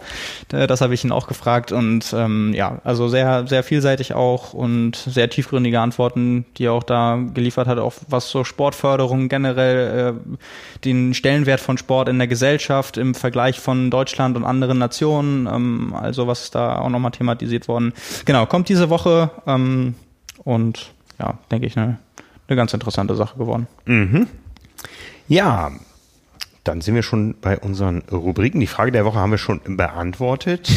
der Kommentar der Woche, der war ja, der, kurz und lustig. Ja, der kommt von äh, Markus Burkhardt. Den kennen vielleicht die Leute, die im Radsport ähm, bisschen unterwegs sind. Das ist ein Fahrer von Bora Hans Grohe. Dementsprechend Markus Burkhardt und Jan Frodeno haben den gleichen Trainer, nämlich Dan Orang. Und Jan Frodeno hat gestern äh, ein Kurzvideo gepostet auf äh, Instagram, wie man eigentlich nur ihn sieht mit seinem Gesicht und ein bisschen vom Oberkörper, wie er auf der Rolle fährt und äh, verzerrte Gesichtsausdrücke macht und leidet und hat auch noch äh, Blut am Ohr von der Laktatabnahme und äh, ja, also hat alle, die dann wirklich im roten Bereich unterwegs sind, äh, stellvertretend dafür. Und Markus Burkhardt hat darunter kommentiert, bildest du Laktat mit drei Fragezeichen? Ich dachte, bei dir gibt's nur mentale Erschöpfung.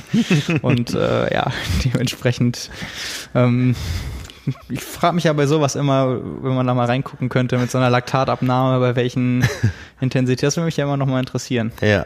Aber ich muss damit äh, vorlieb nehmen, dass ich dann manchmal von seinem Trainingspartner die Strava-Aktivitäten einsehen kann. ja. Schließt sich der Kreis wieder. Auch nicht schön. Und der Kreis schließt sich auch zur Einheit der Woche, weil die hat auch mit wenig Laktatbildung und viel mentaler Erschöpfung zu tun. Ey, das war jetzt eine Überleitung, Simon. Das war, das war grandios. Und es ist wirklich das abgefahrenste von einem Triathleten oder von einem Profi-Triathleten, was ich jetzt in den letzten Jahren gesehen und gehört habe. Wir hatten jetzt nämlich, das kann ich ja schon mal verraten, in der aktuellen Ausgabe, wir haben die Rubrik Panorama und da ist unter anderem auch die Geburtstagsfahrt von Cameron Wolf drin.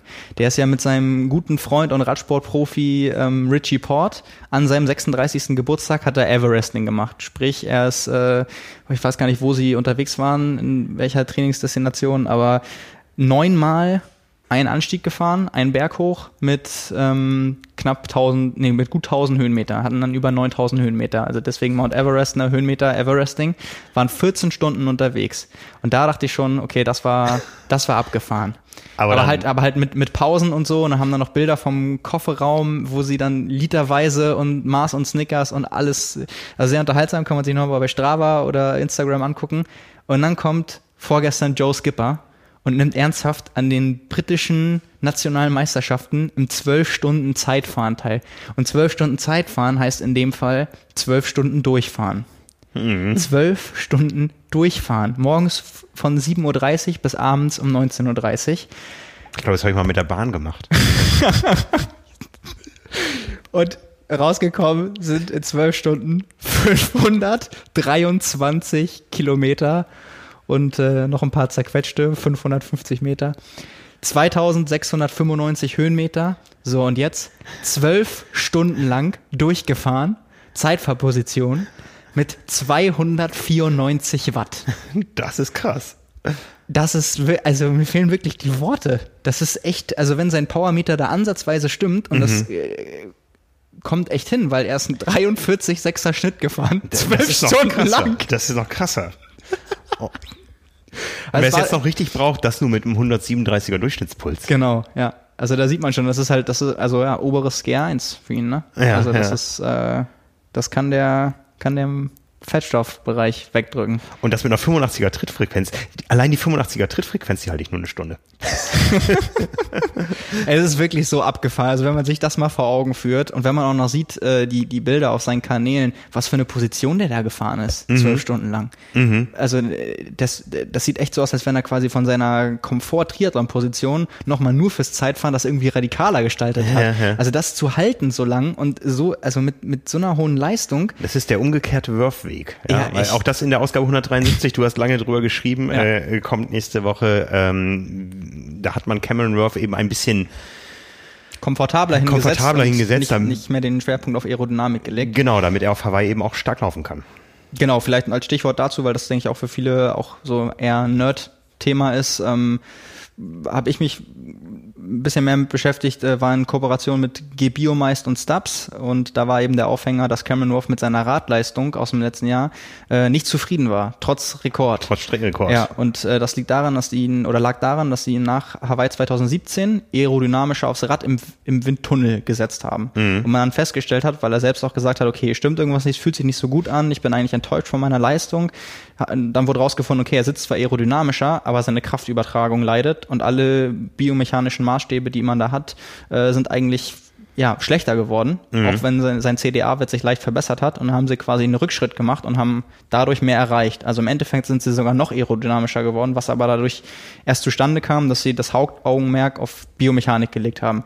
Ähm, alles mit Daten tatsächlich. Man sieht da wirklich äh, die, die Kraftverteilung auf seinen Pads, auf dem Sattel, die Druckverhältnisse und so.